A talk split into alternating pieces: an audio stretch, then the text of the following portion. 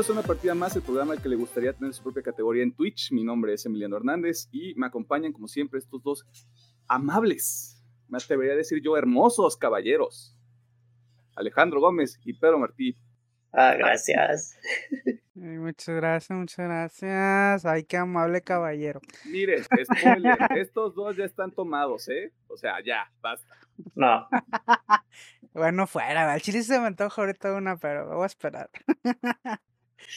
ah, yo me refería a tomados en el sentido de que sentimental. Ah, ok. También. No es Alejandro.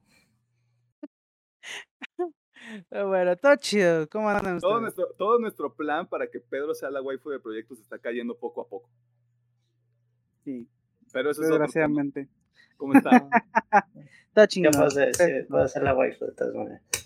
Mm. Daré mi Y se tengo pasadas. A mí me sobra para regalar. Muy bien. Yo nomás voy a hacer el emblema de este canal y punto. Ya mi vida personal es otra cosa. Le vamos a poner ojos verdes al logo entonces. bien. Ya, ya, hablando en serio, ¿qué, ¿cómo están? ¿Qué hicieron esta semana? Pues rapidito, jugué, sigo jugando Disco Elysium, uh, también jugué un poquito de Osu, de series o películas no vi nada y nomás estoy con los animes que estoy siguiendo. Incluso menos porque ya mandé varios a la chingada. ya. Ya no pasaron el filtro de caridad. Sí, no pasaron y ya dije, ah, hasta aquí. Como usted sabe, nuestro compañero Alejandro es muy exigente en su gusto audiovisual. Sí.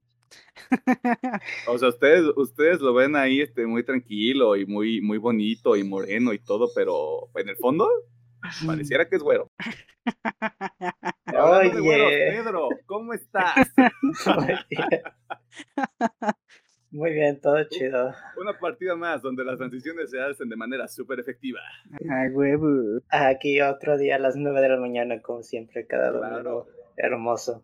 Comiendo sándwich de huevo y creo que por fin sin contingencias ambientales, o eso quiero pensar. ¡Qué milagro!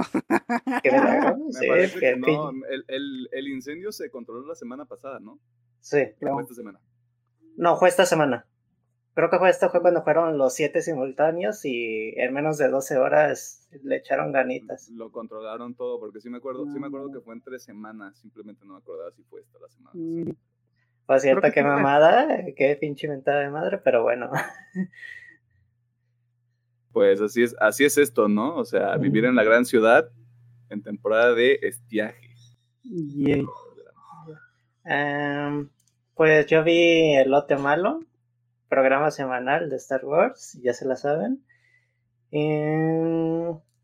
vi algunos episodios de Dead and Loving Robots le jugué un poquito Warzone y para el nuevo modo de los ochentas con el modo este de Rambo y de John McClane, el de Duro de Matar.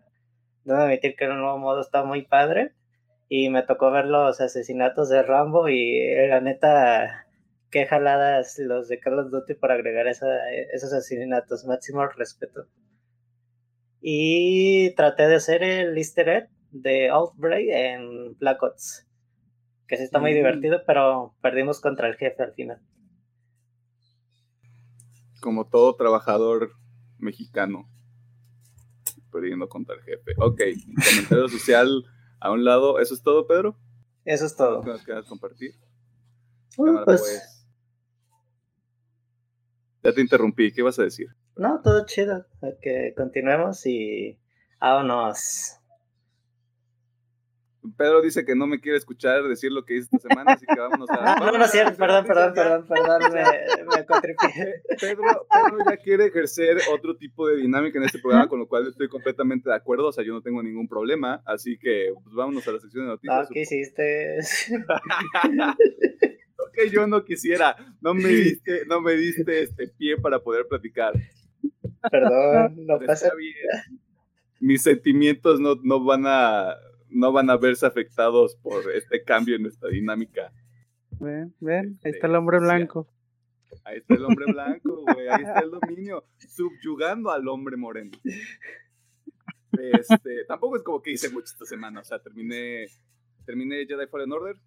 Recibí segundos. Está vergas. Eh, vi, vi, el, o sea, vi el tema de la semana, obviamente. Me quemé las, las últimas dos temporadas prácticamente en la misma semana. Lo hice de manera dosificada y moderada para no, este, ahora sí que fatigarme con, esa, con ese cotorreo. Y fue todo escuchando algunas cosas nuevas que salieron, que tal vez estén en la sección de recomendaciones o no. Quédense para averiguarlo. Y ahora sí, ya, vámonos a la sección de noticias porque Pedro ha de tener muchas cosas que hacer, pero nos quiere censurar. No. Este, Pedro quiere demostrar su jerarquía en este grupo de tres personas por ser el hombre blanco con ojos de color, así que a darle.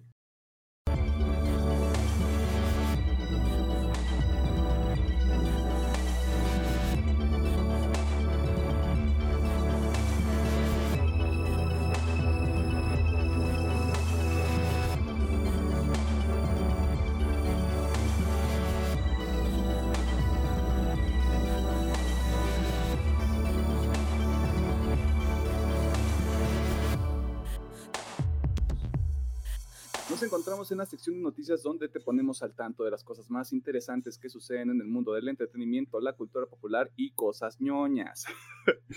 Vamos a comenzar con la nota de más alto perfil de la semana, ya que ATT anunció que Warner Media y Discovery serán fusionadas para crear una nueva empresa con un enfoque específico en el desarrollo de contenidos y con el propósito de hacerle competencia a los servicios de streaming de Netflix y Disney el movimiento que al grabar este episodio aún no es oficial.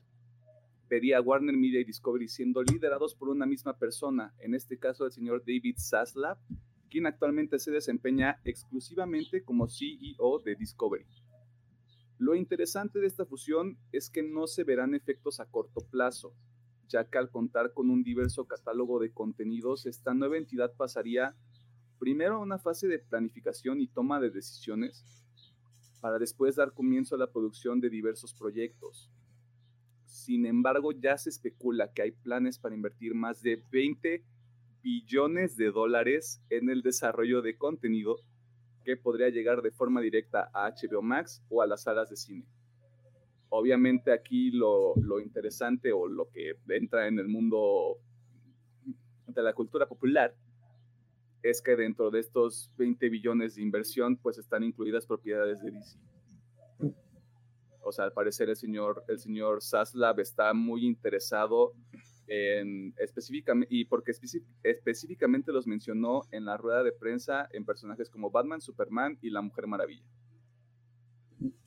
O sea, DC va a haber, va a haber contenido sí o sí, sea películas, sea series, este, series animadas, etcétera. O sea, ya va a haber una inyección importante de capital en ese sentido. Así que si a usted le gusta DC Comics, está pendiente de lo que pueda suceder ahí. En noticias de una galaxia muy lejana se ha reportado durante la semana que Lucasfilm estaría dándole mayor jerarquía al señor Dave Filoni. Si ese nombre le suena familiar, seguramente es por esta producción pequeñita, independiente, llamada The Mandalorian. Pedro, ¿Qué está pasando con Dave Filoni y, Lucasfilm? Bueno, el señor Dave Filoni fue promovido a director creativo de toda la franquicia de Star Wars. Si no les suena conocido el nombre, como dice Emiliano, aparte del Mandaloriano, está como entre proyectos como El Malo, Rebels, Clone Wars, y también está también involucrado en lo que sería la serie de Boba Fett. Y es como para los fans, es el ¿cómo decirlo? E, el ente, el creativo que siempre eh, debió estar enfrente de todos los proyectos de Star Wars. Y si no lo ubican, es el señor que tiene un sombrero de vaquero y que trabaja en Star Wars. Y que es tu tío que cotorrea chido contigo. Y ya para terminar, nomás hacer una mención que recalco, es el director creativo, no es el director de Lucasfilm, para que manténganse al margen, él ya va a estar más involucrado en todo y a lo mejor nos va a regalar productos más chidos, pero todavía no es el mero mero. O sea, en una cuestión de equivalencias, sería el Kevin Feige de Star Wars, ¿no? O sea. Sí, literal. Para ponerlo, como en el mismo grado de entendimiento, lo cual está chido. Porque Dave Filoni y John Favreau específicamente en los últimos años se han encargado de decir, ¿sabes qué, papi? Tú dame todo lo de Star Wars, yo aquí te saco la chamba. Y la verdad es que ha sido madrazo tras madrazo, güey. Sí, independientemente de las secuelas, de lo que sean buenas o malas a opinión de ustedes, creo que cuando este señor entró con Rebels y luego con el Mandaloriano y la última temporada de Clone Wars, creo que ah, hace mucho que no había visto como este hype entre los fanáticos de Star Wars por unos productos así y que necesariamente no están involucrados con, con la familia Skywalker, sobre todo. Y aparte ya te demuestra que, que puedes construir más allá, o sea, ya, ya estableciste que es un universo, que es una galaxia este, completa y compleja, con diversos rincones. Ya, ya es momento, creo yo, de empezar a diversificar un poco más y de contar otras historias. Y pues Dave Filoni es la mejor persona para, para gestionar todo ese cotorreo. Así que máximo respeto y admiración total al señor Filoni. Que por alguna extraña razón usa sombreros, pero ese es tema para otro momento. Pasando a otros temas, Twitch, esta plataforma donde todo está bien y la gente es muy linda, anunció que estará implementando un sistema de regionalización a los precios de las suscripciones y demás apoyos que se pueden brindar a los creadores de esta plataforma. Cuéntanos, Alejandro, ¿qué significa regionalizar? Bueno, primero, eh, el pasado 17 de mayo, Twitch, mediante una publicación en su blog, dio a conocer que regionalizaría el precio, que es básicamente convertir, no, convertir, sino poner el equivalente de tu moneda a la otra. Por ejemplo, 5 dólares allá, aquí sería como equivalente de 50 pesos, ¿no? O sea, el equivalente obvio, no el real. Así que, bueno, eh, esto solamente por ahora para México y Turquía. Porque Turquía no lo sé, pero bueno.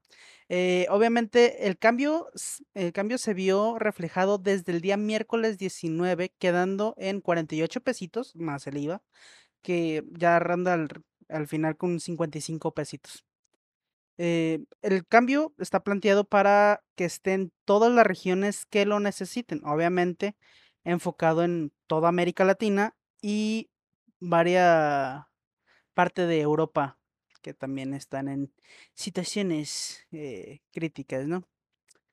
Eh, yo en lo personal lo veo bien chingón, la neta.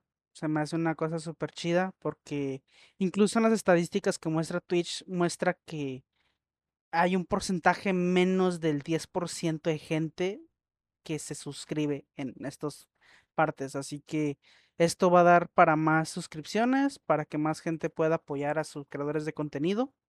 Así que está muy chido. Y bueno, el, cuándo se van a implementar las demás regiones no lo, no lo mencionaron, pero dicen que será este paso a paso y poquito a poquito van a ir agregando más regiones. este tema de la regionalización, ¿cuándo llega aquí a México? Ya está. O sea, se anunció el lunes y desde el miércoles 19 ya está implementado. Ah, eso está Para quienes todavía no lo tengan muy claro, esto sería una situación similar a lo que pasa con los precios de la plataforma de Steam de venta de videojuegos, donde los precios sí, sí son un equivalente a lo que puede ser en el mercado mexicano, comparándolo con los precios del mercado de Estados Unidos, por ejemplo. Entonces, si un juego allá te cuesta 40 dólares, digamos que aquí el equivalente más cercano que te gusta que fueran unos 800 pesos. O 400, 600 pesos por ahí. Hay muchas cosas detrás como de esta, esta política de precios, pero lo dices bien, o sea, es algo muy chido y creo que sí va a dar lugar a que más gente se sienta cómoda apoyando, porque aquí en México sí es un tema complejo el decir, ay, tengo que pagar 5 dólares por estar suscrito a esta persona. Sí, sí, sí. Pagar 50 pesos ya es como de, ay, puedo vivir sin comprar tacos un día. Sí, sí, sí. Lo cual, lo cual realmente es un, es un buen movimiento por parte de Twitch. Es momento de hablar de DC y una de las cosas que hacen bien, películas y series animadas, porque durante la semana se anunciaron tres proyectos distintos. Una adaptación de Injustice y dos nuevas series enfocadas en los dos personajes más reconocidos de este universo, Batman y Superman. Con respecto a la adaptación de Injustice, no se ha confirmado si se tomará la trama del aclamado videojuego del mismo nombre, o si se utilizará la trama de los cómics escritos por Tom Taylor y Brian Buchela. Pero quienes adquieran el Blu-ray de Batman The Long Halloween parte 2 podrán ver un adelanto de esta película el próximo 27 de julio cuando sale este, esta película, esta adaptación animada de uno de los arcos más, más populares de Batman, me parece, o de los que han tomado más mayor tracción en estos últimos años. Pasando a las series que llevan por título Mis aventuras con Superman y Batman Cape Crusader, porque se escucha más chido en inglés, la neta. Hay un poco más de información. Empezando por la serie enfocada en el alter ego de Clark Kent, veremos a un Superman joven que estará aprendiendo a equilibrar sus responsabilidades como superhéroe y como un muchacho recién egresado de la universidad que está iniciando en el mundo del periodismo. Me parece lo más atinado. Superman es un personaje muy, muy noble, muy blanco. Eh, creo que es una, es una buena idea para, para generar un contenido enfocado a este, a este personaje. Y por otro lado, la serie animada del Caballero de la Noche será una reinvención de Batman y su icónico catálogo de villanos, narrada de forma sofisticada con personajes que tienen diversos matices y que tendrá secuencias de acción intensas en un mundo visualmente sorprendente. Todo eso para decir que va a estar chida, bro. Aún no hay fechas confirmadas, al menos para las dos series. Me parece que tampoco hay algo, hay algo en piedra para la película de Injustice pero me parece que DC ya está empezando a tomar mejores decisiones y jugando a sus fortalezas. No sé cómo lo ven ustedes. Espero que sí, la neta. pues a mí me emociona la serie de Batman por el concepto que están tratando de plasmar según la introducción que están dando y pues la Superman también se escucha padre. Pues The Injustice, la verdad no me emociona mucho porque mm, a mí no se me hace tan padre la historia. Y creo que es con el hecho de que. No, no sé, con el tema de todo esto de Superman malo, creo que lo han gastado cada vez más y más. Ya no se me hace tan, tan chido, pues. Pues habrá que darles una oportunidad. O sea, si me preguntas en específico de los tres proyectos, pues obviamente me, me emociona más Batman también por el equipo que hay detrás, porque está Matt Reeves, que es director de la película de The Batman, está J.J. Abrams, que tal vez no hizo las cosas muy bien con la última película de Star Wars, pero en ocasiones sabe lo que hace. Y va a estar involucrado el creador de la serie original de Batman, de la serie animada. Eh, me parece que se llama Bruce Team. Ah, de los 90? Ajá, o sea, ese equipo sí suena que puede, puede generar algo bastante interesante llegó la hora de chismecitos y like, porque el juicio de Epic Games contra Apple sigue revelando planes de las empresas más grandes de la industria de los videojuegos. O al menos eso parece. Ya que en las semanas estuvo reportando que un servicio de Microsoft podría llegar a Nintendo Switch. ¿Cuáles son los detalles detrás de esto, Pedro? Muy bien. Si no saben del juicio de Apple y contra Epic, los invitamos a ver nuestro video anterior. ¿eh? Eh, se rumoró y supuestamente se filtró un documento por parte donde que Apple y Epic pues ya están embarrando sus compañías sus compañías rivales con sus servicios y planes a futuro, donde supuestamente se filtra que en el Nintendo Switch va a llegar el servicio de Edge Cloud a esta consola, por lo cual que si este rumor es realidad, yo creo que es una un movimiento muy acertado por parte de Microsoft y también para Nintendo para que para que mejore el catálogo de Switch de juegos que no pueda llegar a correr a su 100% o que no hayan llegado a esta plataforma.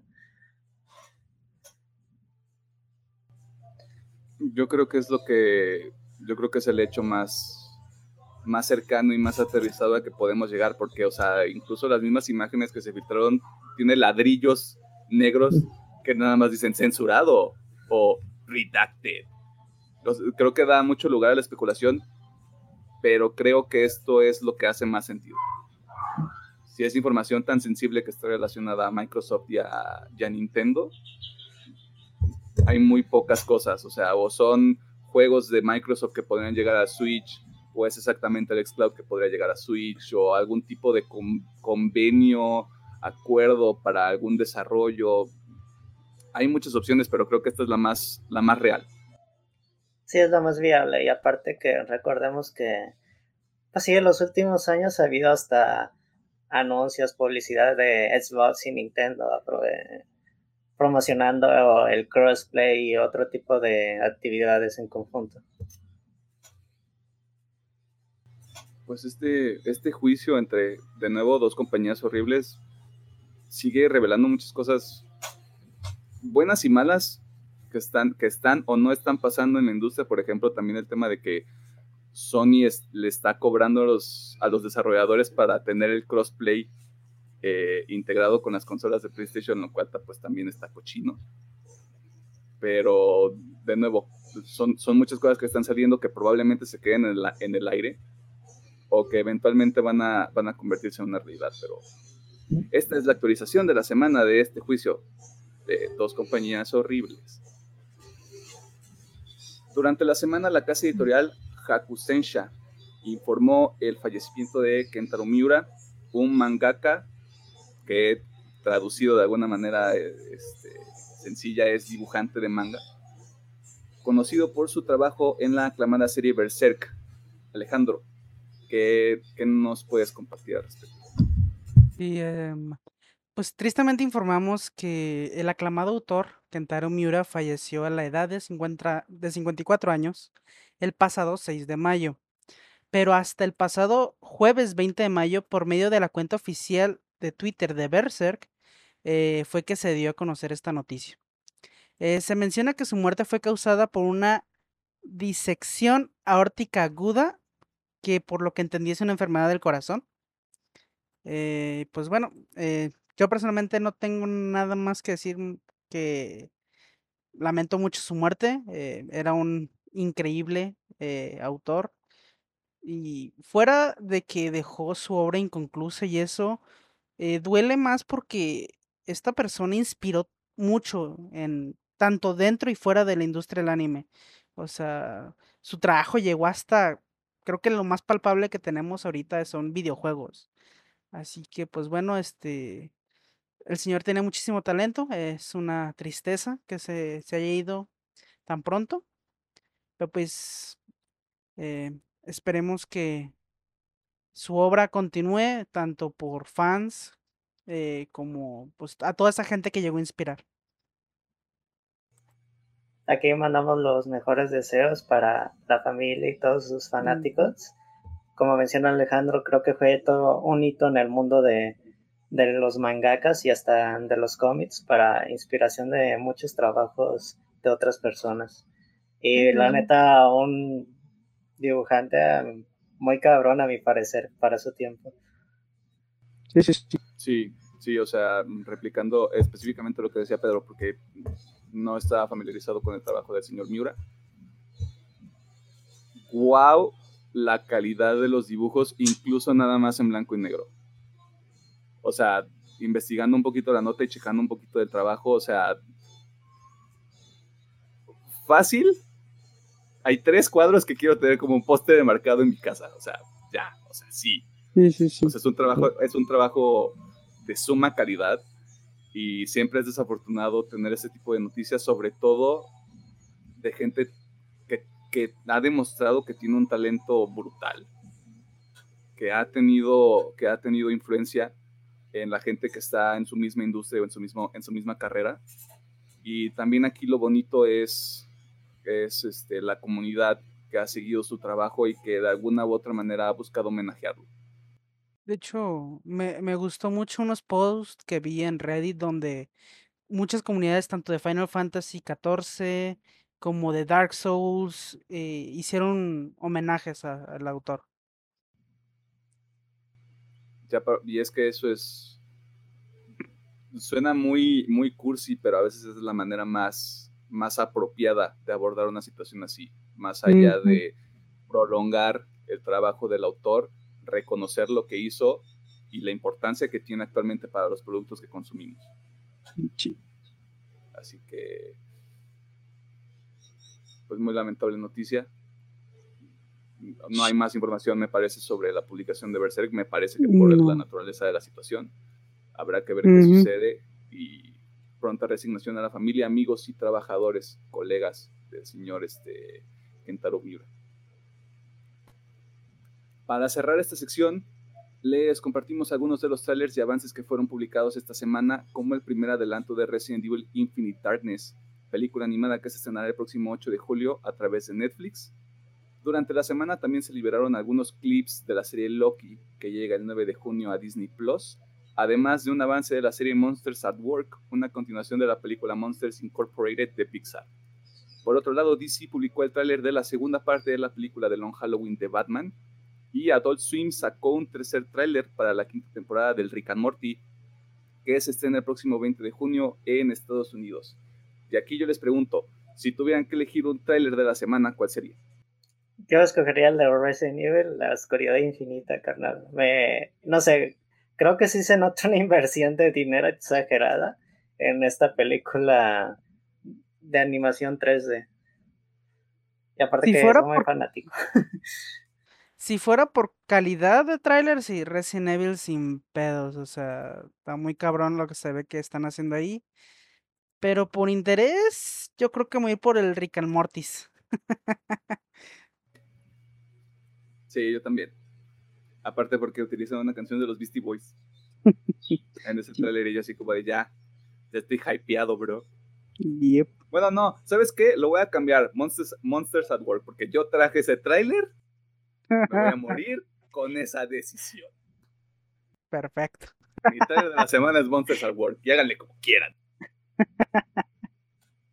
Ah, mencionando que estamos en esta sección, hace poquito se subió otro clip y teaser de Loki. Creo que, creo que Marvel está apostando mucho más por esta serie para tener tanto clip. Pues es que ya el estreno, el estreno es inminente, o sea, es en dos semanas. Menos de dos semanas, una semana y media. O sea, tienen que mantener ese hype. Hay que construir ese hype. Bueno, eso fue todo en la sección de noticias. Coméntanos cuál fue la nota que más te interesó en la sección de comentarios de YouTube a través de nuestras cuentas de redes sociales que aparecen en, que están en la descripción del video y que aparecen al final del video también para que si te quieres brincar hasta allá y luego te regresas a este punto, eh, pues se te agradece y máximo respeto, ¿no? Eh, vámonos al tema de la semana porque se va a poner interesante esto lo que voy a decir. A ver. a ver, ¿cómo, se va? ¿cómo estás? ¿Cómo estás?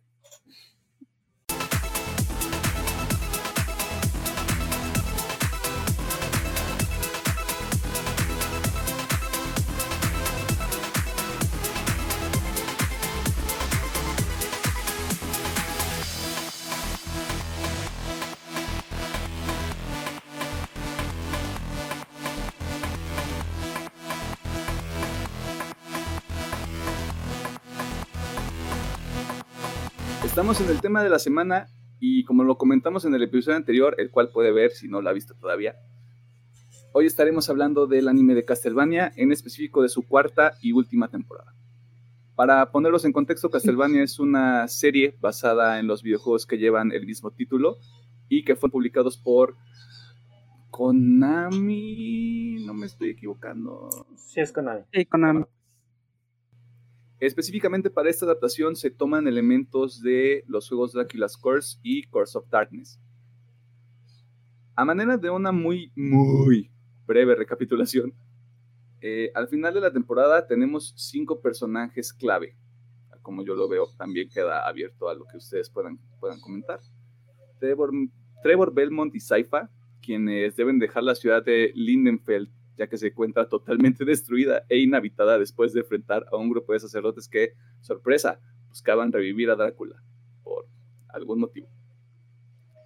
Alucard está afectado por el asesinato de dos personas a las que estaba protegiendo y cuidando. Isaac, que es uno de los dos forjadores de Drácula, prácticamente ha dominado una ciudad y cuenta con un ejército de criaturas nocturnas, mientras que al otro forjador de Drácula, Héctor, me lo chamaquearon y ahora es mascota de una, de una vampira. Es la manera más sencilla en cómo lo, lo podemos ver. A partir de este momento vamos a hablar sobre más personajes, detalles más específicos de la trama y cosas que podrían ser consideradas spoilers. Así que continúa escuchando este episodio bajo tu propio riesgo. Si sigues aquí, se te manda un respeto absoluto y bien. La primera pregunta que quiero hacer es, ¿a ustedes qué fue lo que más les gustó de la cuarta temporada? Ok. Bueno, para empezar, me gustó la historia. Me gustó cómo llevaron la historia, cómo se fueron desarrollando, porque gracias a todas las bases que ya tenemos, se me hizo muy fluida, muy rápida, al punto y dale. Así que no, por ejemplo, es que en los juegos como era tan sencilla y tan simple, pues me gusta cómo lo expandieron un poquito, pues aquí en la serie. Y así algo, ya yéndome a un punto en específico, la animación, sí me gustaría eh, ah, rescatarla, pues, porque sí, rescatar la animación, porque se me hizo muy buena. No es espectacular como nos tiene acostumbrado ya mucho del anime, por ejemplo, pero es muy buena. Me gustó la animación, se me hizo bastante fluida, en especial por las peleas, que quiero resaltar la de Isaac contra Carmila, que oh boy, me encantó esa madre, está muy vergas. Y la de esta pelea de Alucard, eh, Trevor y Sifa contra la invasión. Eh, que realmente me gustaron mucho. Eh, también me encanta, me encantaría em, ah, se me fue la palabra. Reconocer, señalar, mejor dicho, lo que hicieron con Isaac. Me gustó mucho cómo llevaron el personaje de Isaac. Creo que es mi personaje favorito de todo. O sea, eh, al principio me caía mal y ahorita terminó de, de cuadrar. Me gustó mucho lo que hicieron con Isaac. Eh, y pues sí, el final, aunque no estoy tan conforme, me gustó. O sea, me gustó, estoy, me, me voy satisfecho, pero hubiera preferido otras cosas. Y así. ¿Y ustedes qué, qué, qué les pareció? Quiero escuchar a Pedrito. Ok. Bueno, creo que esta temporada me gustó muchísimo porque creo que es muy concisa. Todos los elementos que tuvimos en las anteriores temporadas ah, ahí ya están para converger en un final. Además de que no comete los errores de la segunda y la tercera, aunque tiene partes muy padres. En, en momentos se sentía muy lenta la serie, o que ya había demasiadas tramas, dice, sí, ¿y esto cómo va a terminar? Creo que algo que mencionó Alejandro sobre la animación, a mí también me gustó muchísimo y se nota una evolución, porque antes no utilizaban el elemento de fusionar la animación 2D con la 3D y en esta temporada es muy, muy notorio. En unas partes no me encanta, pero hay unas que te quedas de wow. Se la rifaron, máximo respeto a los animadores también creo que opino que de las mejores peleas de, esta temporada es la de Carmina contra Aiza. Desmadre total en, un episodio. Puro cagadero para los compas. Y pues sí, creo que sí tiene un buen desarrollo del personaje que llegó a ser. Un monje con un profundo odio a la humanidad eso sí, me hubiera gustado investigar. Tal vez eh, me imagino que hubo un rey que se llamó Isaac y difundió el conocimiento, supongo.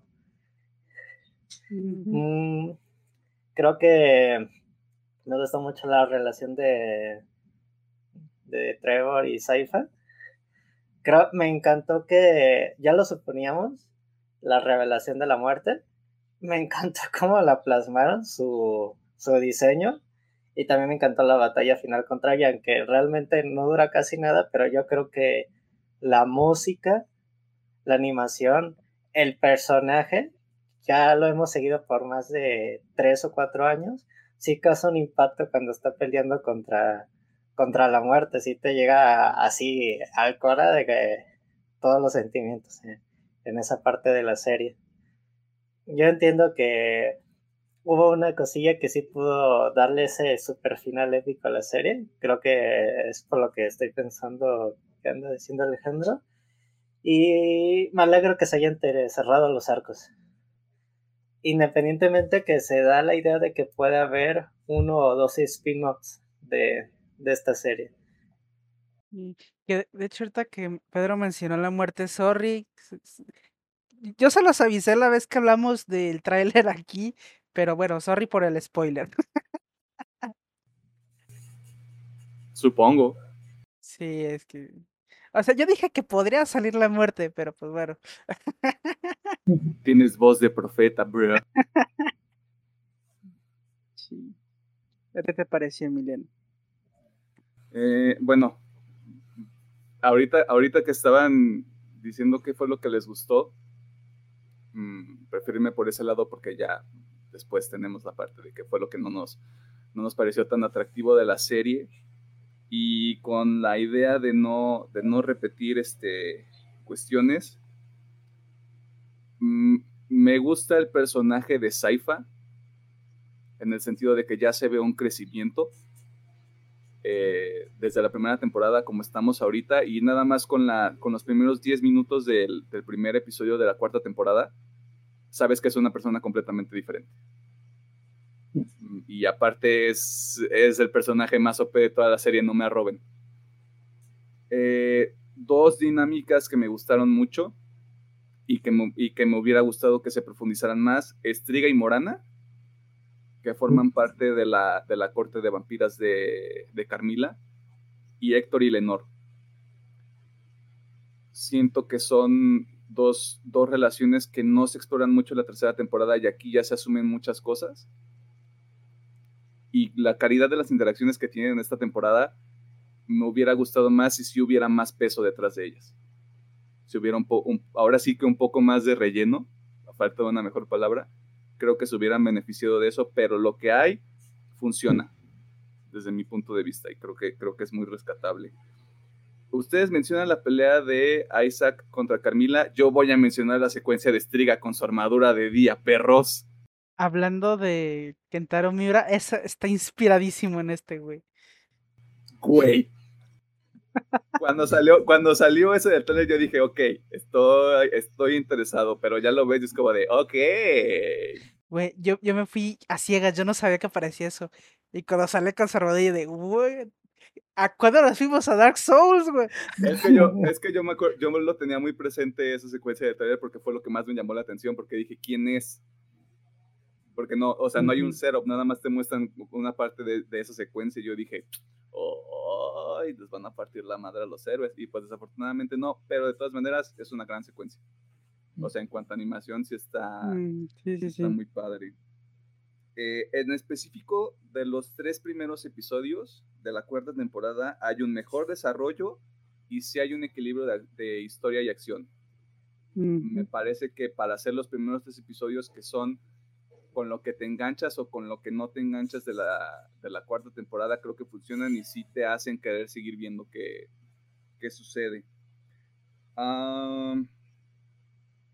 Estoy de acuerdo con el tema de Isaac, completamente. Creo que Isaac es el, perdón a todos los que puedan ser los, los verdaderos protagonistas, pero Isaac es quien tiene el mejor arco, es quien realmente se, se pasa las, las temporadas en las que participa, que creo que es de la 2 a esta cuarta temporada, se la pasa en un viaje donde se cuestiona original, o sea, se cuestiona quién era al principio y para el final ya es algo completamente diferente.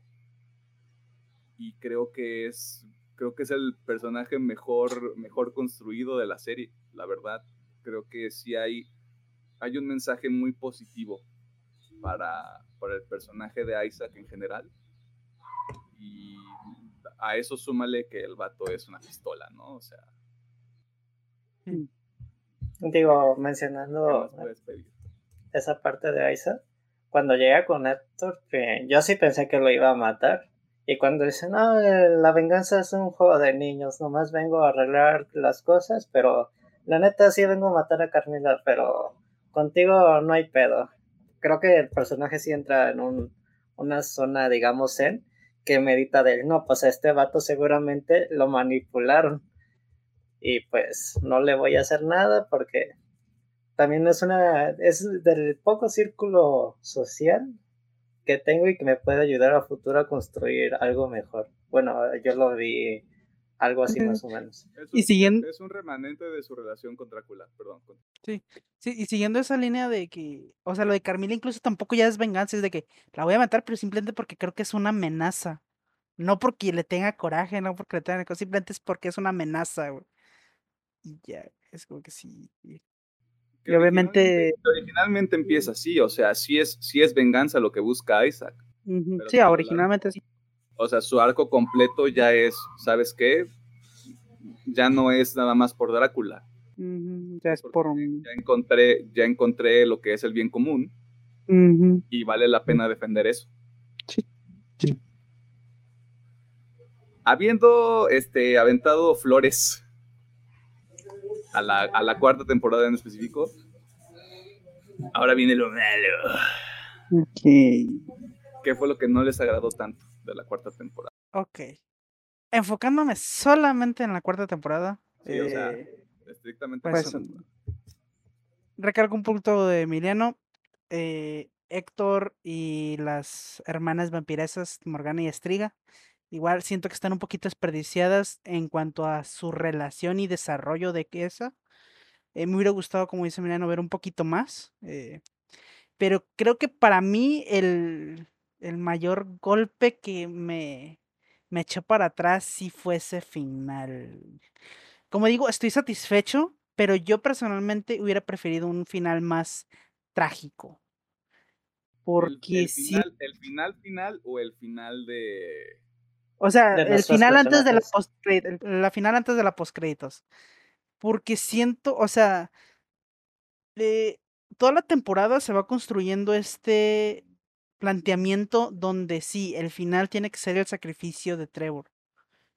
Eh, y siento que el revivirlo, entre comillas, porque en sí no, no lo reviven, simplemente lo teletransportan siento que le quita mucho impacto al sacrificio que hace eh, en la pelea con muerte. Y es como que, o sea, está bien porque pues hay un bonito final y lo que quieras, pero yo personalmente hubiera preferido que Trevor se quedara muerto. Y lo de la poscrita realmente no lo veo más allá de lo que decía Pedro, una posible em, otra serie o spin-off, otras series que quieran sacar sobre Drácula y su esposa, pero realmente el de ¿por qué lo revive? No sé, e, e, esas cositas no me gustaron. Estoy satisfecho conmigo, pero no me acabaron de convencer. Fuera de eso y lo de las relaciones, no tengo mucho que quejarme esta temporada. ¿Tú, Pedriñi? Pedro? Mm. Híjole, es que personalmente casi me gustó toda la, temporada y sería casi repetir lo mismo de Alejandra. Eh, sería de que Héctor y Leonor se nos da a entender que Leonor manipuló a Héctor en la tercera. Y aquí es de que Leonor va cada rato con, con Héctor a cotorrear porque la morra se siente sola e inútil. Y te están dejando entender, entender un hueco argumental de que pues no era tanto para manipularlo, sí le interesó en parte lo que era Héctor y viceversa. Porque creo que sí era muy obvio que Héctor las iba a traicionar, pero sí se deja entender lo de que sí le importaba nada más Leonor. Y creo que mencionando lo de los espinos, de las otras dos chicas de la corte vampiresa, también nos dejan muy abierto de qué onda con su vida. Creo que sí se nos da a entender en una parte cuando platican de que una toda su vida ha sido una guerrera, pero que la neta ya está cansada, y la otra que la verdad no le gusta la guerra, que no es lo suyo, que ya está cansado y que las, ¿cómo se dice? Ambiciones de Carmila van a van a acabar con ellas y creo que se demuestra muy obvio en esta temporada. Sí, sería más o, eh, más o menos eso. La, ciertos personajes les falta un poquito más de desarrollo porque la mayoría en sí se les da un buen arco hasta San Germain, que yo realmente no pensé que fuera a salir también esta temporada, pero creo que se le da mucho sentido a su personaje. Y ya, pues eso es realmente lo, a mí lo que no me gustó. Entiendo lo de que no haya muerto Trevor, pero pues ya iba a tener ese morrito, no, no podía dejar a la Saifa sola. Madre soltera. Bueno, pues ahí va a tener al tío Alucard. Oye, qué mejor. Bueno, específicamente, cosas que no me gustaron. Oh boy, here I go again. Mm, ustedes mencionaron que les gustaba, mm, que les gustó mucho el tema de la animación. Si bien hay momentos en los que sí brilla, sí brilla mucho la calidad de los dibujos y de las secuencias que hay, hay ciertos momentos y hay ciertos cuadros donde sí me sacó un poquito de onda la calidad del dibujo donde, donde los close-ups o los, las tomas cercanas a los personajes tenían mucho detalle y había como un tema de la expresión y que ahí, o sea, te cargan con este motivo del, del, personaje de lo que está haciendo. Hay otros dibujos que sí se ven así como de, ay, pues nada más así por encimita porque tenemos que sacar esto en chinga, hombre. Mm. Es, eso a mí en lo personal a veces sí me saca un poco de, de las series que son, que son animadas, que tienen este estilo. O sea, en esta cuestión particular creo que es de todo el producto. Se presenta menos en la cuarta temporada, eso sí lo tengo que admitir, pero cuando se presenta para mí sí, sí rompe un poquito el ritmo. Esto ya es como un detalle muy, muy específico, pero es algo que a mí me sucede en particular. Pedro mencionaba a Saint Germain, es un personaje que cuando regresa dices, ok, ya todo tiene sentido, tenemos a un nuevo malo y después hay un giro argumentativo que es la muerte y perdónenme, a mí no me gustó ese pedo. Está muy barato, siento que lo, lo sacan como de, es que necesitamos a un villano grande y ya se va a acabar la serie, tiene que ser la bro, tiene que ser la muerte, sino qué más vamos a hacer, o sea, para mí se siente muy preparado muy en caliente ese arco, ese último, ese último arco de los tres episodios, los dos últimos episodios. Y la muerte se me hizo un giro muy barato. Haz que Saint Germain, Saint Germain sea, sea este el, el, el, último enemigo. Estaban reviviendo a, a Drácula y a Lisa en el, en el Ribis.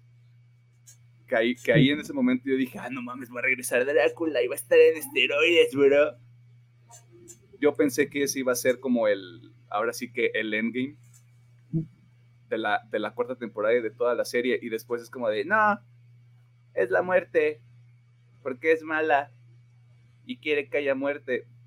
Yo lo sentí muy, muy... Eh. Bueno, mencionando eso, creo que en parte sí es muy tonto esto de la muerte de, ah, quiero más muerte y es de que en todas las pinches temporadas cagadero y matadero de gente. Dices, pues, pues tengo más hambre, carnal. No hay pedo. sí queda como que algo. Y es que aparte, o sea, si, si tu construcción, si el, si el jefe final de la serie era la muerte, preséntalo de alguna manera en las otras dos temporadas, donde tienes más espacio para desarrollar. Porque esa es otra queja que yo tengo. Bueno, no queja esa es otra cuestión que yo veo, que yo veo en contraste con la tercera y la cuarta temporada, que prácticamente las vi pegadas. En la tercera temporada hay mucho, hay mucho relleno que no lleva a ningún lado, que es nada más seguir construyendo el misterio de que quieren revivir a Drácula. Y siento que se enfocan mucho tiempo en eso y hay cosas que le faltaron a la cuarta temporada que se pudieron ir metiendo en la tercera. O sea, no, no creo que hubo, hubo como una visión completa al, construir los arcos, los arcos de algunos personajes y sus narrativas. Retomo, retomo otra vez estas dinámicas de Striga de Morana y de Héctor y Lenor que se me hacen de las más interesantes y las refuerzan nada más con algunos momentos que yo sí considero que tienen peso, pero que tendrían más peso si hubiéramos pasado más tiempo con ellos en la tercera temporada y hubiera un espacio para ver cómo cambió la dinámica, porque es un brinco de A a B y no hay nada en medio. Es como de, vamos a ver qué sucede con estos personajes ahora, porque ya todo está bien, o están en la guerra, o no sé qué. no, sí siento que hay algunos personajes desperdiciados y sí, tampoco me, no me gustó ni el final de, de Trevor Belmont y no me gustó que Dracula esté vivo sin ninguna explicación. Siento que está, de nuevo, está muy, está muy barato esos dos, esos dos finales. Es como de, ah, sí, San Germán me, me mandó ahí al, al Danubio. Y Drácula y Lisa, ¿cómo están vivos? ¿Magia, supongo? Magia. hizo. sí, o sea, no sé. Y, y, el, y el, problema que, que, tengo es que los primeros seis episodios se los dije. O sea, me quedé despierto en la madrugada viéndolos porque yo ya, está, yo ya estaba involucrado. Si hay, si hay cosas muy, muy positivas y muy buenas, muy rescatables, pero ah, los últimos cuatro episodios. Ahí es donde se, se, empieza, se empieza a caer un poco para mí.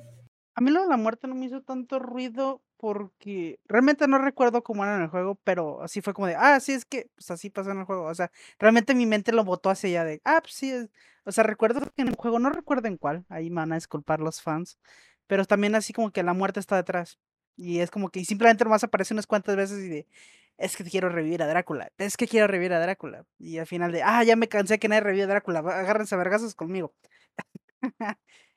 Así que lo ligué mucho, así que no me pareció tan malo, pero sí te, te entiendo perfectamente que fue sacado muy de la, de la nada. Y pues se nota que no tenían así como un roadmap de lo que querían hacer, eh, al menos en esta temporada. Y al final fue como, ¿qué agarramos? ¿A Drácula o la muerte?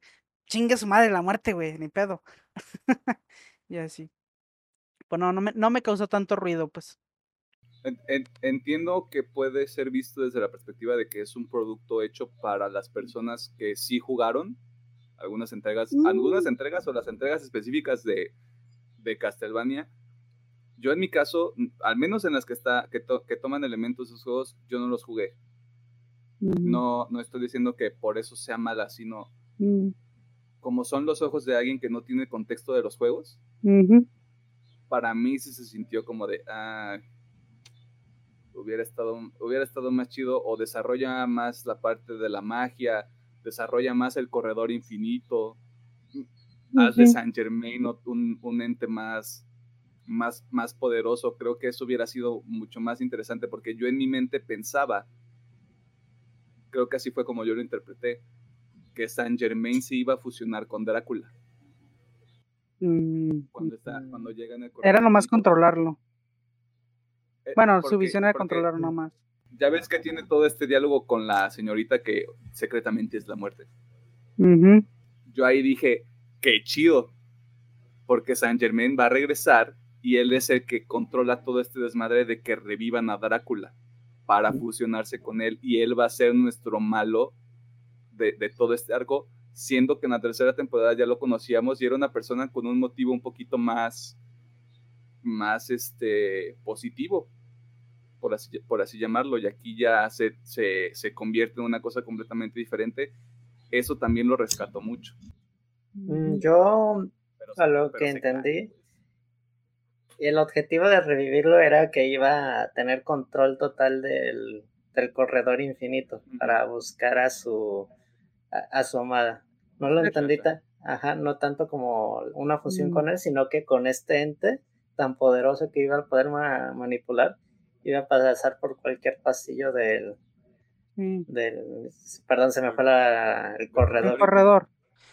Sí, lo que yo lo que yo entendí fue de que, ok, quieres controlar, necesitas algo muy poderoso, que era supuestamente lo más poderoso era la unión de un vampiro y un humano, pero ese humano iba a ser esta la esposa y le iba a unir y por eso él al muñeco este de piezas no sabe dónde verga lo sacaron. Eh, le pone el anillo que también tenía este, por ejemplo, Héctor, para poder controlar esa bestia. O sea, no fusionarse con ella, sino simplemente controlarla, pues, que estuviera bajo su mando. Sí, eh, o sea, eso sí lo, lo pongo completamente en mi responsabilidad, pero eh, el prospecto de que Saint Germain hubiera sido como el, el verdadero malo ya al final, creo que hubiera sido más interesante. Sí, sí, sí considero que hubiera tenido un poquito más de valor porque ya Trevor ya lo conoce, Saifa ya lo conoce, nosotros como audiencia ya lo conocemos y ya sabemos cuál es el motivo de todo esto. Pues, también supongo que no quisieron porque quisieron darle esa redención, entre comillas, salvando a Trevor, que eh, al final no llevó nada bueno. Pero sí, quiero suponer que es por eso que no quisieron al final eh, usar a Saint Germain como villano. Pero ahorita se me ocurre una forma bien fácil de arreglar todo este pedo. Cuando nos muestran a la tipa esta en el corredor infinito o al otro vampiro, que sí, sigan siendo esas personalidades, pero que a cámara se muestra como, ah, es que es la muerte, ¿no? Que dieran indicios de que, ah, es la muerte. No que hasta el final te lo saques de la manga, ¿no? Eh, que como digo, ya se veía venir, pero sí, yo creo que así hubiera sido mejor. Que sí se hubiera mantenido todo igual, pero que a cámara nos hubiera muestrado que, mira, es que este güey es la muerte. Y ya dices, ah, ok, me voy preparando, porque entonces quiere decir que desde la tercera temporada, no sé, el demonio que cayó en ahí donde estaban los monjes o los sacerdotes, lo que sea, lo mandó la muerte, una mierda así, ¿no? Exacto, güey. O sea, a, lo que yo voy es que había muchas maneras de seguir construyendo ese tema y optaron por irse por el misterio. Que si nos vamos a misterios, o sea, perdón, me estoy metiendo en cosas de la tercera temporada, el misterio del jefe de la ciudad de Lindenfeld es más interesante que un grupo de sacerdotes que quieren revivir a Drácula. Y nada más lo utilizan en, en el episodio final y ya que murió, es como, bro, y Bueno. Hay, hay, muchas cosas que se, que se desaprovecharon, creo que son menos las que se desaprovechan en la cuarta temporada, pero sí, hay, sí hay cosas que yo digo, mmm, seis por ejecución. Ok. Aunque aquí no damos calificaciones al final. Hay dos preguntas más que quiero hacerles en, a manera de conclusión de esta plática en términos generales, considerando todo, lo que les gustó y lo que no les gustó, ¿qué les pareció la cuarta temporada de Castlevania? Okay. Ah, en general sí me gustó, como digo, estoy satisfecho. Eh, obviamente la recomiendo. Eh, tanto si eres fan como si no eres fan, porque si eres fan vas a apreciar esos pequeños detallitos y me, vas a poder entender un poquito más. Y si no eres fan, realmente te presentan el mundo eh, tal vez no lo desarrollan súper bien a los personajes, en algunos. Pero siento que igual, tanto si eres fan como no eres fan, está chida. A mí me gustó en general. Tiene sus cositas, pero me gustó. Mm, a mí la neta sí me gustó mucho la cuarta temporada. Casi no tuve queja alguna. Yo creo que la pongo al nivel de la primera. Aunque también me gusta la dos y la tercera creo que el problema de ese era el, relleno y las subtramas. Yo también la recomiendo mucho. Si se animan a verla, ahí está en Netflix. No son muchos episodios realmente, creo que no pasa de, de 30, supongo, si mal no recuerdo. Y creo que es un buen producto que sí se arriesgó Netflix a, a traer, porque no es fácil, yo creo que hacer un producto de un videojuego, transmitirlo a una serie, ya sea animada o, o live action. Pues. Aparte, el pedo, convencer a Konami, güey. bueno, es... de esos mágicos para convencer a Konami, ah, no sé. Eso estaría interesante investigarlo para después. te doy la razón en ese punto yo no, yo no estoy muy seguro de si recomendaría la cuarta temporada. Porque creo que, de nuevo, los primeros seis, siete episodios construyen, construyen cosas muy padres. Ya hay, ya hay cierres de arcos que sí son interesantes, pero para mí se empieza a ir cayendo en los últimos tres episodios. Hay giros que no, que a mí no me hacen, que no me hacen mucho sentido esto es valoración completamente personal. No estoy diciendo que esté mala, no estoy diciendo que no, no la vean. A mí, me, a mí sí me cuesta un poquito más de trabajo recomendarla. Eh, sobre todo para alguien que tal vez no haya disfrutado la tercera temporada, por ejemplo. Si vio la tercera temporada, no le gustó el ritmo, no le gustó la historia, no le gustaron los personajes, pues va a estar más complicado que, que quiera regresar y que quiera ver ya el desenlace de todos lo veo más por ese lado.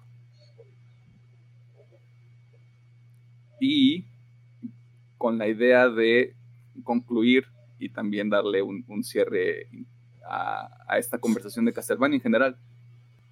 La serie como un producto completo, considerando las cuatro temporadas que ya están disponibles en Netflix. ¿La recomendarían o no? Ok. Igual, como la cuarta, sí la recomiendo. Aquí sí con el asterisco, digo, es muy cierto. La tercera, a mí yo en específico la tercera, porque la segunda sí me gusta tal cual está. La tercera en específico sí se siente muy de relleno, muy lenta, muy sin propósito en ciertas ocasiones, pero también lo siento que era un mal necesario para tener la cuarta temporada tan fluida, tan al punto, ¿no? En ciertas cosas. Así que en general sí, eh, sí la recomendaría yo pondría así como el roadmap de ve las primeras dos temporadas, te gusta, aviéntate la tercera y si así la tercera realmente, como dices, no, no te engancha nada, déjala ahí, pero yo creo que con las dos primeras es suficiente como para aguantar esa tercera y luego ya tener otra, la cuarta y final, pues bastante mejores. Así que sí, en general sí, sí la recomiendo. Personalmente yo también la recomiendo. Aunque la primera sean cuatro, cuatro episodios, pero creo que son muy concisos en su momento. De la segunda, pues tengo entre que sí, ¿no? Pero debo admitir que cuando es el episodio, cuando llegan al castillo de Drácula y ponen uno de los temas icónicos de, del juego de Castlevania, ahí me quedé de, oh, la verga, qué bueno que estoy viendo esto. Creo que también comentando, si les gustó la primera y la segunda, pues hagan el sacrificio de acabar la tercera, así la neta, si se les hace un martirio muy, muy difícil de acabar. Pero realmente creo que la cuarta sí sirve como una base para todos nuestros personajes y pueda, pueda concluir esta serie. Así que como producto final, las cuatro temporadas, sí las recomiendo con sus pequeños detallitos. Yo digo que vean la primera temporada. Si, si los engancha, vean la segunda temporada. Sáltense a la cuarta temporada, pero vean la, recapitulación de la tercera temporada. Y de ahí en más. Se van a divertir. Yo lo veo así. Como, como cualquier producto tiene, tiene pros y tiene contras.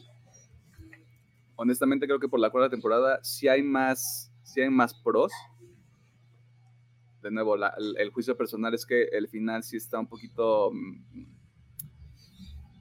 entre barato y forzado, porque pues ya es la última y pues hay, que cerrar con un bang. Así que yo me voy por eso. La recomiendo, recomiendo la primera temporada. Si te engancha, vete por la segunda. Si le quieres dejar hasta ahí, creo que también es una manera interesante de, de dejar la serie y seguir con tu vida si tienes un domingo libre o un fin de semana libre y dices, quiero ver la tercera temporada y ver de qué están hablando estos muchachos, hazlo. Tal vez, este, tal vez la disfrutes, o sea, estamos asumiendo que la manera en cómo se maneja puede, puede hacer que mucha gente no la quiera ver, puede haber gente que diga, no, pues es que a mí se me hizo bien chida. A mí se me hizo que está, que está bien hecha y, y si les gusta la tercera temporada, es muy probable que sí disfruten la cuarta mucho más probable. Porque ahí es, más dinámica la cuarta temporada en general. Pero sí, recomendada, recomendada a secas. No se van a morir si no la ven tampoco. Y eso fue todo. ¿Hay algún otro comentario u observación que ustedes quieran hacer sobre, ya sea Castlevania en general, cuarta temporada, algún personaje, alguna cosa en específico? La música, me gusta mucho la música que maneja. Como dice Pedro, se me había olvidado completamente, pues sí. La música en general está muy padre. No sé si simplemente son readaptaciones del, o sea, que el creador llegó a hacer readaptaciones o simplemente las agarraron y las metieron ahí con unas pequeñas modificaciones. Pero me gustó, me gustó mucho la música que usaron. Pedro, ¿alguna otra cosa que quieras mencionar sobre la serie? Como comenté, cuando tiene sus momentos, por así decirlo, épicos, creo que la serie sí es un gran producto. Sí te emocionas cuando suena X canción o hay X escena porque te quedas impactado de, de lo padre y lo bien animado que está.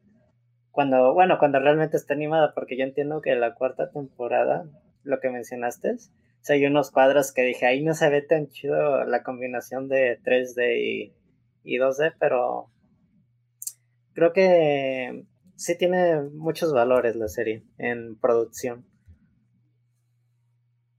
Pues ahí está. De alguna manera validada por UPM, esta serie en, su totalidad y, y dos de tres les recomiendan la cuarta temporada, así que pues chútensela, está, está en Netflix, está completa y como es su producto original, pues va a estar ahí hasta el final de los tiempos, hasta que Netflix se acabe.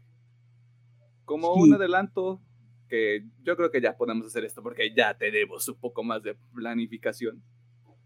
La próxima semana, a petición de Alejandro, porque Alejandro no quiso dejar ir este tema, vamos a hablar, yo creo que de las dos temporadas, ¿no? O sea, creo que hay, hay, hay mucho material para platicar de las dos temporadas de otro producto de Netflix. Pedro ya lo había mencionado, eh, Amor, no, Amor, Muerte y Robots. Love, Dead and Robots. Estas antologías, colecciones de eh, animaciones de diversos estilos, diversas historias que ya pueden ver en Netflix. La segunda temporada salió hace dos semanas. ¿Una semana? Una, semana. Una semana, dos días. Salió, salió el 15. No. una semana, dos días. Salió el día después de Castlevania, o sea, ya está, ya la pueden ver. Si quieren llegar con contexto a lo que vamos a platicar la próxima semana.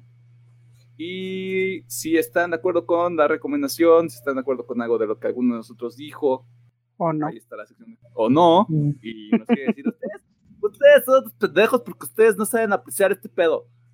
Eh, ahí está la sección de comentarios donde podemos borrar tu comentario todas las veces que se nos dé la gana porque tenemos ese poder. y también nos puedes mandar cosas por redes sociales, pero también te vamos a bloquearnos, como que vamos a andar aguantando. O sea, qué pedo, güey. Si no nos vas a aventar buena vibra, güey. Si no vas a vibrar alto, güey. O sea, para que te vamos a estar aguantando. O sea, no está chido, güey. Habiendo dicho eso, pues, vámonos a la sección de recomendaciones para irnos a comer porque está, está haciendo hambre.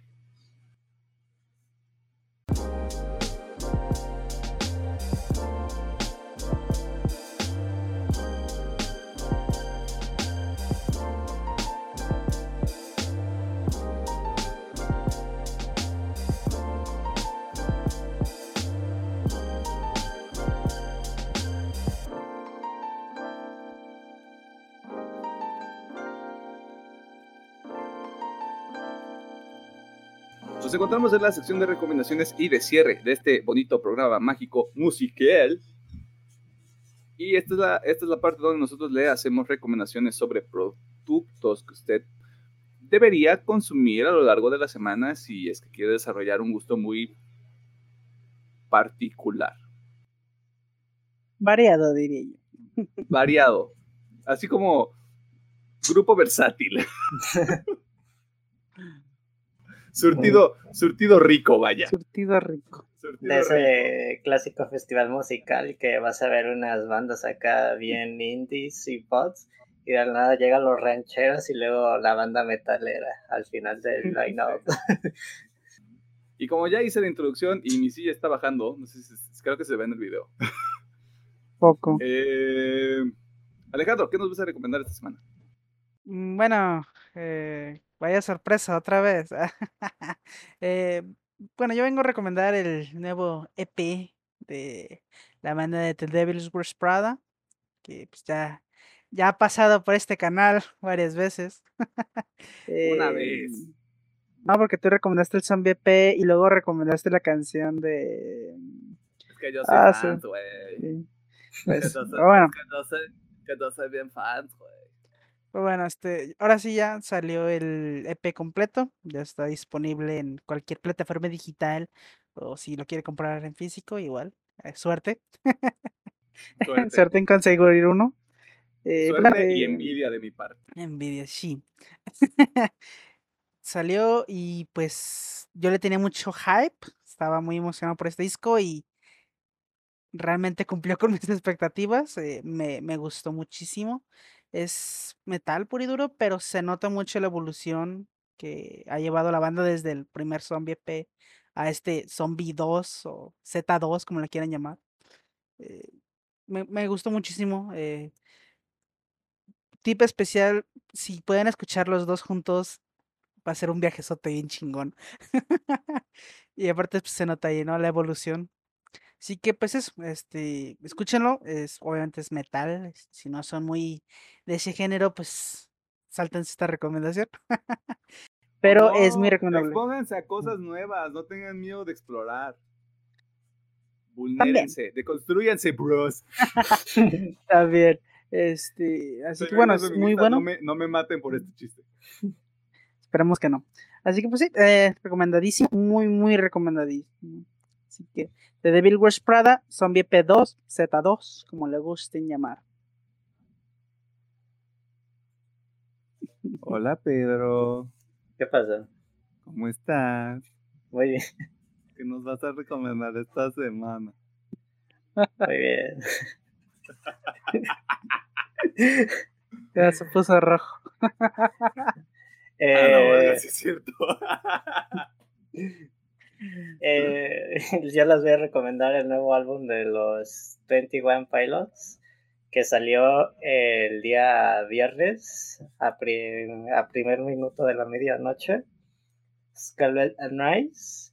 Creo que no sé si a todo el mundo le va a gustar porque creo que aquí vuelven a dar otro giro de, de 360 grados. Yo creo que sí hay canciones muy interesantes notas me encantaron, pero voy a decir que la mayoría me gustaron mucho.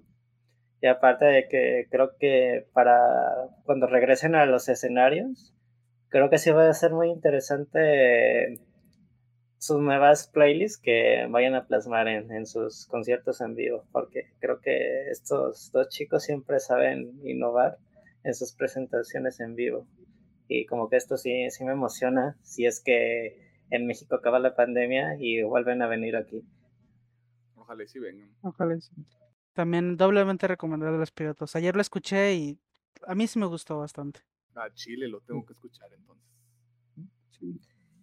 Y entre mi segunda recomendación, aunque no he jugado el maldito juego y lo quiero jugar, el soundtrack de Resident Evil Village.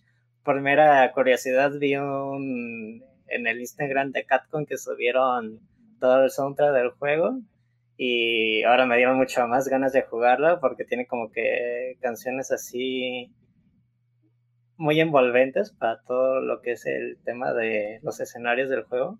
Creo que sí le echan muchas ganitas en su soundtrack y pues, está interesante por si lo quieren escuchar. Así que yo siempre también les recomiendo que escuchen los soundtracks de sus películas y videojuegos favoritos. Siempre hay cosillas padres. Ya cómpralo y transmítalo en Twitch. Posiblemente. Twitch.tv slash o Rey Pedro. Los estamos viendo. ¿Esas son tus recomendaciones, Pedro? Sí, nomás hoy les traigo dos porque no he visto nada nuevo, la verdad. Está bien, está bien, no hay ningún problema. Eh, recomendaciones mías de la semana. Yo soy el vato que se vuela con esta sección, así que discúlpenme, soy una persona que disfruta de muchas cosas. Eh, primera recomendación es una banda que se llama Idols. De hecho, eh, no sé, creo que cuando estaba poniendo estas recomendaciones, Alejandro reconoció una. Y te voy a decir por qué. Una de estas dos canciones la utilizan en Peaky Blinders, en la quinta temporada. Las, las, dos, las dos canciones son Colossus y Never Fight a Man with a Perm. En específico, esa es la segunda canción, Never Fight a, Man with a Perm, está en, está en Peaky Blinders en la quinta temporada. Recomendada, sí, la rola está muy buena. Este. A la misma banda no les gusta que les pongan esta etiqueta, pero pues lo siento, creo que es lo más cercano para describirlos. O sea, es, es punk. Es, er, es rock punk, este. Muy interesante, muy, muy enérgico de, ese, de ese tipo de rock que dice, sí, vamos a meternos al slam. Este, me gusta mucho porque es una, es una propuesta diferente. A mí, a mí, o sea, sí me gusta escuchar bandas que están como dentro del, del, mismo género o generan la misma, la misma calidad de productos porque pues es una fórmula que funciona. Genérico sí, pero genérico por lo regular para la gente significa que es malo y pues no es el caso. Aquí esta banda en específico creo que sí trae otro, otro tipo de propuesta. Eh, y está interesante. Está, está muy, está también como muy curioso todo el, todo el tema como la construcción de sus videos musicales, o sea, hay como un, rango ahí eh, nada despreciable. Y pues sí, están recomendadas esas dos canciones que me parece que son del mismo disco que se llama Joy as an Act of Resistance del 2017. Mm, yo creo que en esta semana voy a, voy a ver si lo escucho completo ese y creo que tienen otros dos discos que ya han sacado. A ver si termino recomendándoles más música como esta. lo segundo es, es un EP de, un, de un grupo que volví a escuchar hace poquito y que digo, ay, qué padre, quiero llorar. El EP se llama Hallucinations, es de un grupo de, de pop, me atrevo a decir, que se llama, que se llama Paris ya se los dije todo, o sea, es, muy ambiental, la voz de la, de la vocalista que se llama Lingon es, ya, ya tiene un mayor rango y se empieza a ver y se empieza a notar con este P, además de que por ahí hubo algunos, algunos temas de que tuvo unos problemas con su garganta, tuvo que reaprender a cantar. Creo que es, es, una, es una muestra muy clara de, de lo que quiere hacer esa, esa agrupación y se hila al disco que sacaron el año pasado que se llama Use Me. Dependiendo de sus sensibilidades también lo pueden escuchar, pero yo en específico sí les recomiendo Hallucinations porque trae ahí el, el pop para bailar en el club como los chavos en el antro. Doblemente recomendado. Triple. El pop, el pop, que te hace llorar mientras estás solo en tu cuarto a las 2 de la mañana. Y así recomiendo todo Use Me. Escuchen Perry, está muy verga. Está muy perro. Escuché, la primera mitad hasta que empiezan los tracks que están en este P y a partir de ahí lo dejé. Okay. No sé, ah, sí, no sé si lo que falta está chido. A mí está totalmente recomendado. Sí, está muy recomendado. Más creo que observación, Perry lo buscan con, con B. V. Ah, P-V-R-I-S. O sea, es, Paris, como de París, pero con B. Porque, porque hay que ser, hay que ser ocultistas, bro. Es que es la al revés, tú sabes. Tú sabes. Cosas de los chavos. queriendo innovar. Cosas de los chavos, o sea. Cosas muy coral, viejo. Cosas muy, cosas muy este GPI que yo no entiendo. yo, yo no sabía que la gente sí dice GPI. Rara vez, jamás, yo jamás he dicho GPI y jamás le he agradecido a nadie por invitarme a ningún lado. No, yo tampoco. Tal vez soy una persona sin educación, pero eso no es importante. Si usted dice GPI, escríbanos. según yo lo se usa más de sarcasmo. lo usa más como sarcasmo, de que, ah, fui a tal lado y lo ah, gracias por invitar. Lo usa más como sarcasmo. No lo sé, hombre. Yo ya no, yo ya no hablo la jerga de los chavos. yo me quedé en coral, imagínate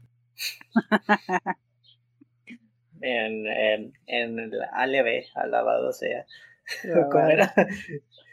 Alabado, alabado sea. Chicheñol, ALB. Arreglamos lavadoras. ALB.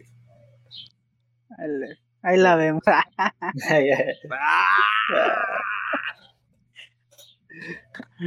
pura, pura creatividad en este programa. Eh, lo último que les quiero recomendar es una comedia. No sé si ya la recomendé en otro episodio o si, se la nada más se la recomiendo a toda la gente que conozco. La serie se llama Brooklyn Nine-Nine.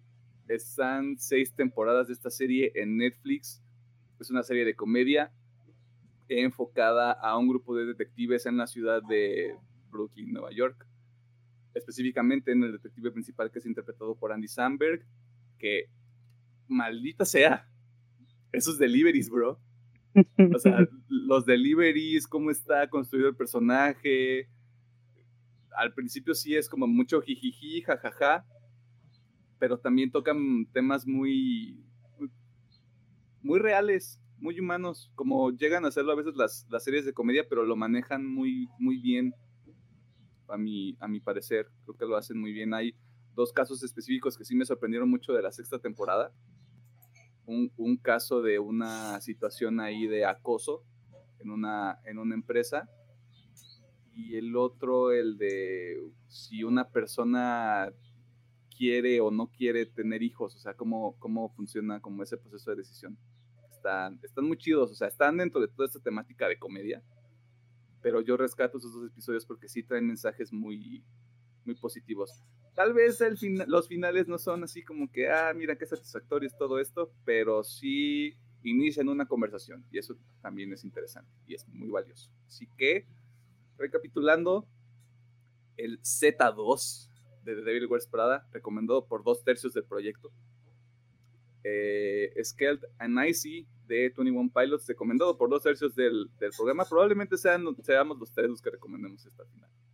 El soundtrack de Resident Evil Village. Recomendado por una persona. recomendado por Pedro, pero miren, entiendo. me gusta mucho el soundtrack de Final Fantasy VII, me gusta mucho el soundtrack de God of War. O sea, también hay cosas. Tum. Eh, Colossus and Don't Fight a Man with a Perm de Idols. Uh, el EP Hallucinations de Paris y Brooklyn Nine-Nine, que de nuevo se la pueden ver en Netflix. Y si no tiene el servicio de Netflix, pues el internet es una cosa maravillosa, ¿no? Eh, y en palabras finales, alabado sea. Alabado sea. Alabado sea. Ahí la vemos, sería el Alejandro. Ahí la vemos. Ahí la vemos. Peace out. Vais a ver. ¡Ahora!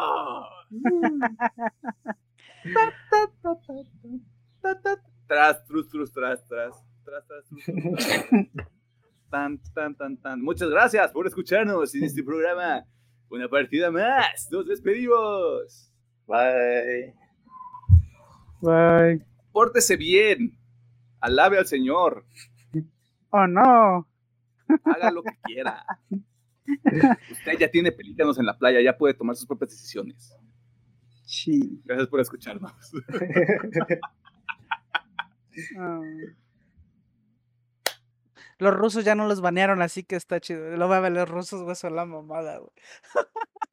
Los Ahí rusos los son unos dementes. Puedo entender Sí, por güey. qué. puedo Es que son unos güeyes mamadísimos y que están posando así, güey, en la piscina y todo el pedo. Y echando. echando el cotorreo y eso, Y el, la chat, mamada. el chat es puro hombre heterosexual, así como de a huevo, papi. Eh, güey. Ay, esos güeyes. Y es. Que es eso, güey. O sea, cuando ya lo conviertes en realidad en lo que es, que es hacer comunidad, güey, y hacer los memes, Sí, ya, o sí, sea. sí. el internet regresa a su estado natural. Sí, sí, sí.